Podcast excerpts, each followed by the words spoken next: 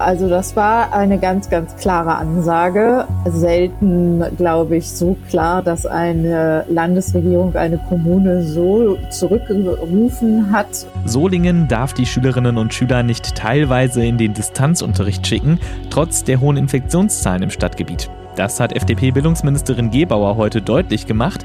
Über die Hintergründe sprechen wir heute im Podcast. Mein Name ist Sebastian Stachorer. Schön, dass Sie zuhört. Der Rheinische Post Aufwacher der Nachrichtenpodcast am Morgen.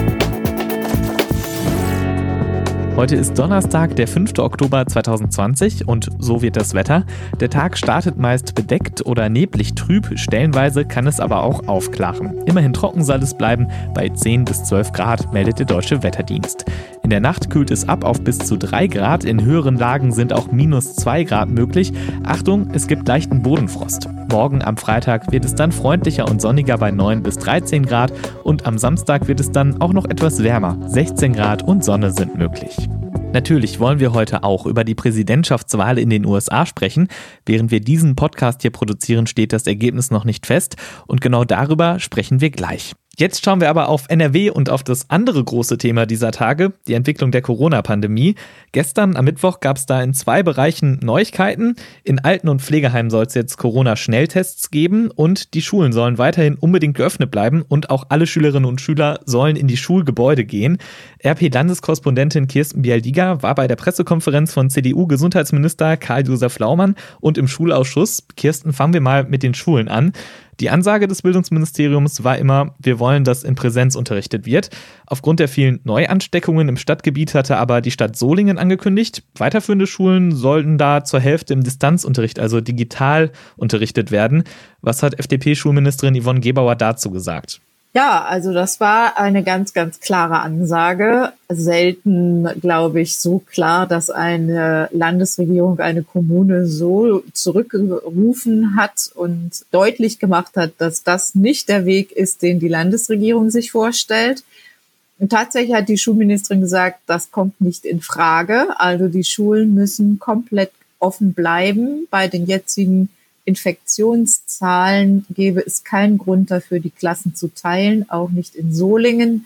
Sie hat das damit begründet, dass man eben davon ausgehen müsse, wenn die Hälfte der Klasse von zu Hause unterrichtet wird, dass das nicht der Unterricht ist, wie man ihn sich in Präsenz vorstellen kann und dass das gegen die äh, Bildungsgerechtigkeit verstößen könnte. Jetzt gibt es ja aber Leute und auch Expertinnen und Experten, die eigentlich das, was Solingen macht, gar nicht so schlecht finden würden. Also das Robert-Koch-Institut sagt ja auch, wenn die Inzidenzzahlen steigen, also mehr als 50 Menschen pro 100.000 Einwohner in den letzten sieben Tagen sich infiziert haben, dann wäre so eine Klassenteilung sinnvoll. Und das haben wir ja überall in NRW gerade. Ähm, würde das denn anders gehen, also die Klassen zu teilen, anders als wenn man die zum Teil nach Hause schickt und äh, im Distanzunterricht unterrichtet? Ja, also möglich ist das, aber ähm, die Frage nach der Qualität des Digitalunterrichts stellt sich tatsächlich immer noch in Nordrhein-Westfalen. Da äh, wiederum hat die Schulministerin auch zum Teil auf die Kommunen mit dem Finger gezeigt und hat gesagt, sie versteht nicht ganz, warum immer noch so wenige Mittel abgerufen wurden. Das Land und der Bund hatten ja Mittel zur Verfügung gestellt, einmal um Dienstlaptops für Lehrer anzuschaffen, aber auch um digitale Endgeräte für Schüler, für bedürftige Schüler anzuschaffen. Also diejenigen, die eben nicht zu Hause ein iPad oder ein Laptop haben, die sollen sich von den Schulen ähm, solche Geräte leihen können. Und damit ist man eben noch nicht so weit, als dass ähm, dieser digitale Unterricht eins zu eins verglichen werden könnte mit dem Präsenzunterricht. Die Erfahrung aus dem Frühjahr zeigt ja, dass wenn die Schüler dann zu Hause sind und nur noch digital dem Unterricht folgen, dass doch sehr, sehr viel an den Eltern hängen bleibt und die, die Maxime war dann, die, die Handlungsmaxime der Landesregierung nach diesen Erfahrungen aus dem Frühjahr, wir wollen Kitas und Schulen so lange wie nur irgend möglich offen halten. In Solingen hat der SPD-Oberbürgermeister Tim Kurzbach gesagt, naja, ein Vorteil dieser Klassenteilung wäre auch, dass dann die Busse zum Beispiel nicht mehr so voll sind und eben auch die Schulwege sicherer würde, weil man dann wieder Abstand halten kann, was gerade eben nicht geht, weil die Schulbusse so voll sind. Hat die Landesregierung denn dazu eine Idee, wie man das ändern kann? Ja, ich, also ich gebe dir auch recht. Also es gibt natürlich einiges, was dafür spricht, diese Klassen zu teilen, wie du sagst. Also die, die Schulwege sind dann entzerrt. Man hätte man könnte mehr Abstand halten. Ähm, auch in den Klassenräumen selber wären die Abstände größer. Man könnte dafür sorgen, dass dann sich das Virus nicht so ganz so schnell verbreitet. Das war ja auch die Idee, warum das Robert Koch Institut diese Empfehlung ausspricht, dass ab einer Inzidenzzahl von 50 die Klassen geteilt werden sollen. Da das aber eben nicht im Präsenzunterricht geht, also ideal wäre es, wenn man einfach eine Klasse aus einer Klasse zwei Klassen macht mit einem weiteren Lehrer und einem weiteren Klassenraum. Aber das gibt eben ähm, die Situation nicht her und auch nicht nur in Nordrhein-Westfalen nicht, sondern auch in den ganzen anderen Bundesländern nicht. Und was den äh, Transport zur Schule angeht, da sagte die Schulministerin also eigentlich dürfte das kein allzu großes Problem sein in den Schulbussen weil die Schulbusunternehmer ja so viele freie Kapazitäten auch hätten oder überhaupt die Busunternehmer durch die ganzen ausgefallenen Busreisen und auch Klassenfahrten. Und der Verkehrsminister hatte auch ein Programm aufgelegt, mit dem zusätzliche Schulbusse zur Verfügung gestellt werden sollen. Also sie sagte, dass dürfe eigentlich oder könne eigentlich nicht das große Problem sein. Weißt du, wie das in den Kommunen ist? Also weißt du, ob das dann tatsächlich kein Problem ist oder ob das vor Ort dann doch problematisch ist? Ja, das ist ja so ein bisschen dieses Verantwortungsping-Pong. Also das äh, wird ja über die föderalen Ebenen ganz gut gespielt. Das muss man ja sagen. Also der Bund äh, verschiebt einiges ans Land, das Land dann wiederum an die Kommunen das ist sicher sehr unterschiedlich. Es gibt sicher Kommunen, in denen das vorbildlich ist. Ich habe diese Woche gesehen, in Paderborn gibt es zum Beispiel im öffentlichen Nahverkehr auch äh, Luftfilteranlagen. Aber es gibt eben dann wiederum auch die anderen Kommunen, die zu wenig Geld haben oder zu wenig Personal, um ganz schnell diese ganzen Dinge zu beantragen und in die Wege zu leiten. Lass uns in eine andere Institution springen oder in andere Institutionen und Einrichtungen, die Alten- und Pflegeheime. Da will das Gesundheitsministerium jetzt sicherstellen, dass es genügend Tests gibt, genauer Schnelltests. Warum ist das denn so wichtig? Ja, die äh, Alten- und Pflegeheime waren ja in den zurückliegenden Wochen auch immer wieder Hotspots für größere Corona-Ausbrüche. Und die, gerade diese Personengruppe ist ja besonders gefährdet. Also die Anzahl der Todesfälle bei den über 70-Jährigen ist überproportional. Und äh, da ist die Idee, dass man diese Menschen natürlich besonders schützen möchte. Und dazu hat der Bund am 15. Oktober auch schon eine Vorgabe gemacht und hat gesagt, so, jetzt muss auch das jetzt wirklich mal äh, in Angriff genommen werden in den Ländern. Die Länder sollen jetzt Corona-Tests in den Pflegeeinrichtungen wirklich auch verfügbar machen. Und jetzt gibt es ja diese Schnelltests äh, noch nicht so lange. Gibt es denn überhaupt genug davon und wer soll, für wen ist das denn dann alles gedacht? Da hat heute der Gesundheitsminister Laumann hat geliefert und äh, hat gesagt, ab Sonntag sollen erste Tests in den Pflegeheimen ankommen. Also ich glaube, es wird jetzt noch nicht fleckend, flächendeckend dann der Fall sein. Also ob jetzt tatsächlich schon in jedem Pflegeheim dann diese Tests sind, das wird man dann sehen. Aber ähm, Ziel ist, dass eben das erste Tests verfügbar sind und für diese Schnelltests spricht, dass sie ähm, schon innerhalb von 15 Minuten ein Ergebnis zeigen, sodass Menschen, die sich infiziert haben, ganz, ganz schnell von anderen isoliert werden können und auch Pflegepersonal erst gar nicht mit Infektionen in die Einrichtungen geht, um so das Ausbruchsgeschehen in diesen Einrichtungen dann auch in Grenzen zu halten. Es gab ja im Frühjahr immer wieder Corona-Ausbrüche in einzelnen Pflegen- und Altenheimen. Wie ist die Situation eigentlich gerade diesbezüglich? Wie viele Leute sind da so infiziert? In Nordrhein-Westfalen sind es zurzeit 1000 äh, betreute Personen und 1000 Betreuer. Das sind die aktuellen Zahlen. Das ist äh, schon ähm, eine ganze Menge nach wie vor. Ja, und dann ist es ja vielleicht ganz äh, sinnvoll, wenn man dann testen kann, auch bei Besucherinnen und Besuchern, bevor die ihre Angehörigen dann besuchen und da nicht weiter der Virus reinkommt, oder? Ja, ganz genau. Vielen Dank, Kirsten Bialdiga, ähm, für die Informationen, äh, was es Neues im Bereich Schule und Corona und Alten- und Pflegeheime in Corona in NRW gibt. Ja, sehr gerne, Sebastian. Blicken wir jetzt auf die Wahl in den USA. Gestern gab es noch kein Ergebnis. Klar ist nur, es wird eng und keiner der Kandidaten hat richtig deutlich gewonnen. Weder Trump noch Biden. Noch immer werden Stimmen ausgezählt und genau das will Trump gerichtlich stoppen lassen. Wie stehen seine Chancen, dass er damit Erfolg hat und was hätte er davon? Darüber hat meine Kollegin Anja Wölker mit Holly Wesener gesprochen. Sie ist Dozentin für angloamerikanisches Recht an der Uni Düsseldorf. Starte ich mal mit einem Zitat. This is a fraud on the American public. Ein Betrug an der amerikanischen Öffentlichkeit. So hat es Donald Trump am Mittwochmorgen formuliert. Während die Stimmen noch ausgezählt werden, hat er sich schon zum Sieger erklärt und er will die Stimmauszählung vor das Supreme Court bringen. Frau Wesener, was ist dran an dem Wahlbetrug, von dem Donald Trump da spricht? Diesmal eigentlich nichts. Wenn es geht um die Auszählung von gültig abgegebene Stimmen, ist es kein Betrug. Briefwahl ist noch eine gültige Möglichkeit, Stimmen abzugeben. Und diese Aussage von Trump würde sogar von äh, eigene, von seiner engsten Verbündete kritisiert. Äh, natürlich Joe Biden hat diese Aussage als outrageous, unprecedented and incorrect verurteilt und ich stehe natürlich dahinter. Jetzt geht es um eine Klage vor dem obersten Gerichtshof, dem Supreme Court. Könnte Trump den überhaupt direkt anrufen? Direkt nicht. Es ist kein persönlicher Gerichtshof für Trump, sondern er muss durch den Rechtsweg geben.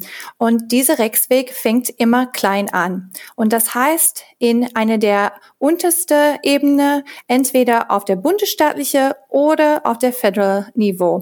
Aber es muss unten anfangen und dann durch die Gerichte durchgehen, durch den Prozess. Es kann immer Eilverfahren geben, aber direkt an den Supreme Court wenden kann er nicht. Wie erfolgreich könnten solche rechtlichen Schritte sein?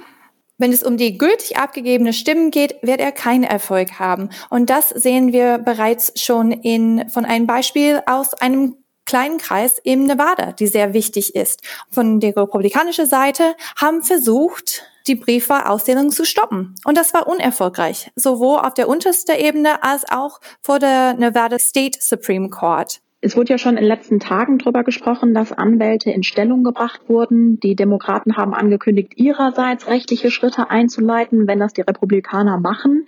Worum geht es denn da genau? Geht es da ausschließlich um den Stopp der Briefwahlauszählung?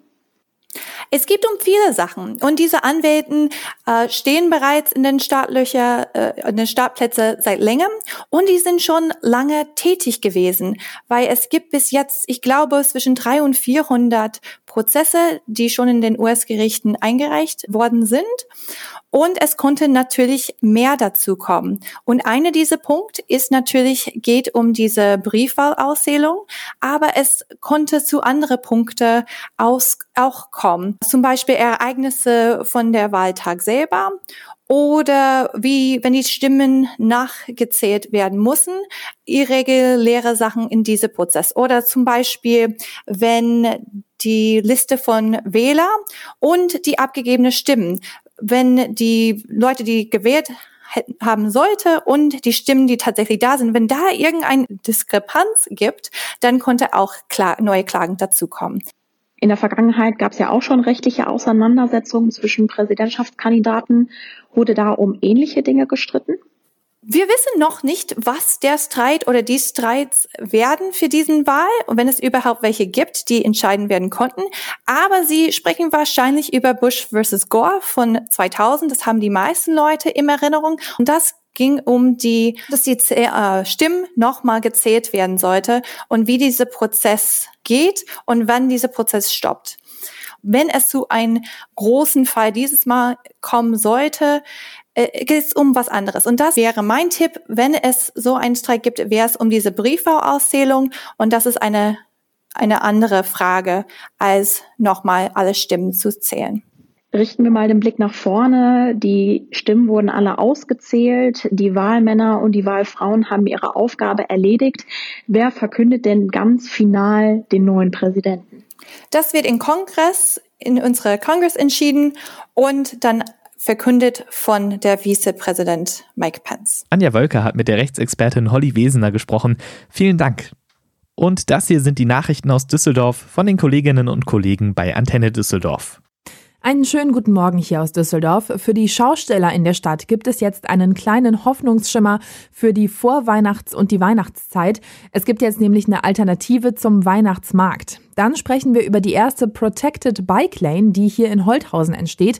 Und heute trifft sich der Stadtrat das erste Mal, seit der neue OB Stefan Keller im Amt ist. Nach dem erneuten Lockdown greift die Stadt den Schaustellern im Vorweihnachtsgeschäft unter die Arme. An sechs Stellen in der Innenstadt dürfen sogenannte Weihnachtsmarktinseln aufgebaut werden.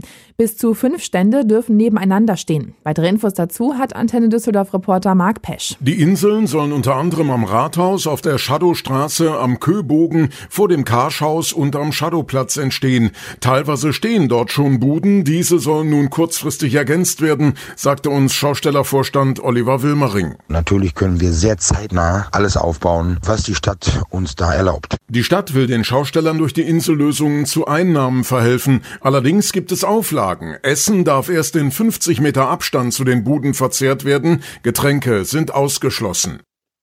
Das, was Radfahrverbände wie der ADFC immer wieder fordern, wird hier in Düsseldorf Realität.